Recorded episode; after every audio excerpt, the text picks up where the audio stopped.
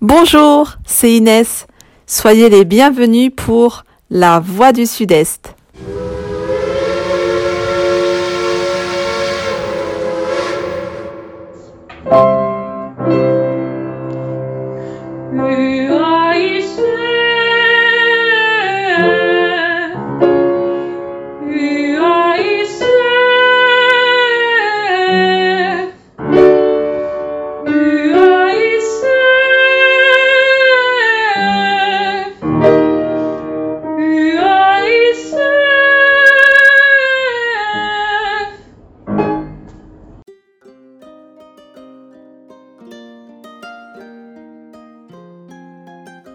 Les passions exprimées par la musique sont sans doute moins évidentes, mais peut-être plus fortes que des passions verbalisées.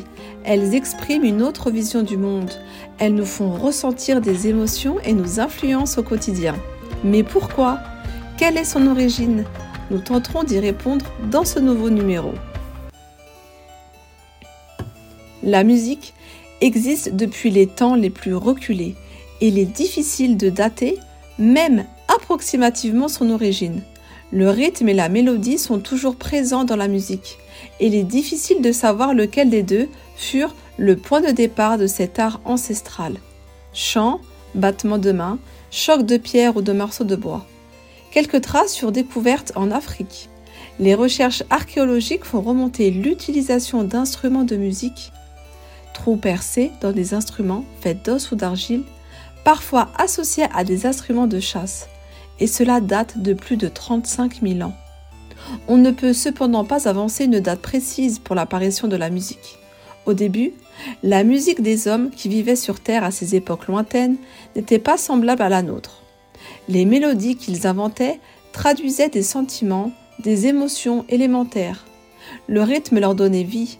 La danse est la musique du corps, et ils dansaient et martelaient le sol avec les pieds pour accompagner leur musique. Leur danse consistait entièrement en mouvements du corps et des bras, lents ou endiablés, doux ou violents, selon les sentiments exprimés.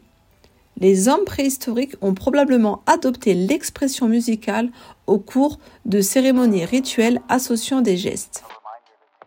Leur musique pouvait être gaie ou mélancolique, leur tenir compagnie au travail ou à la guerre. Elle pouvait être violente ou douce, comme dit précédemment. Elles pouvaient aussi exalter leurs sentiments religieux par des incantations destinées à agir sur les phénomènes que ces hommes ne pouvaient s'expliquer comme le vent, le tonnerre, la maladie. Elles servaient également à communiquer avec les esprits et apaiser les démons. Une première recherche directe en musique préhistorique est entreprise par le préhistorien Michel Dauvois et le spécialiste de musique antique Yegor Reznikov qui s'intéresse au paysage sonore de trois grottes paléolithiques de l'Ariège. Leur étude entre 1983 et 1985 émet l'hypothèse controversée que les peintures sont concentrées dans les endroits des grottes où l'écho est le plus fort. Le choix des emplacements de figures a été fait en grande partie pour la valeur sonore de ces emplacements. Les phalanges sifflantes sont les premiers instruments de musique préhistorique découverts par des archéologues en 1860 dans la grotte d'Aurignac. Ces phalanges perforées de rennes, comme les sifflets en os troués, ont probablement été utilisés comme outils de chasse pour communiquer entre les membres d'un clan ou avec des loups apprivoisés, voire servir d'appôt, mais il est difficile de savoir s'ils pouvaient produire une mélodie.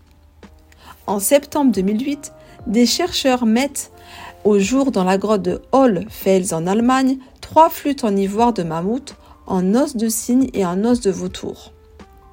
Cette dernière est datée par la méthode du carbone 14 et a plus de 35 000 ans, ce qui en fait le plus vieil instrument de musique dans le monde.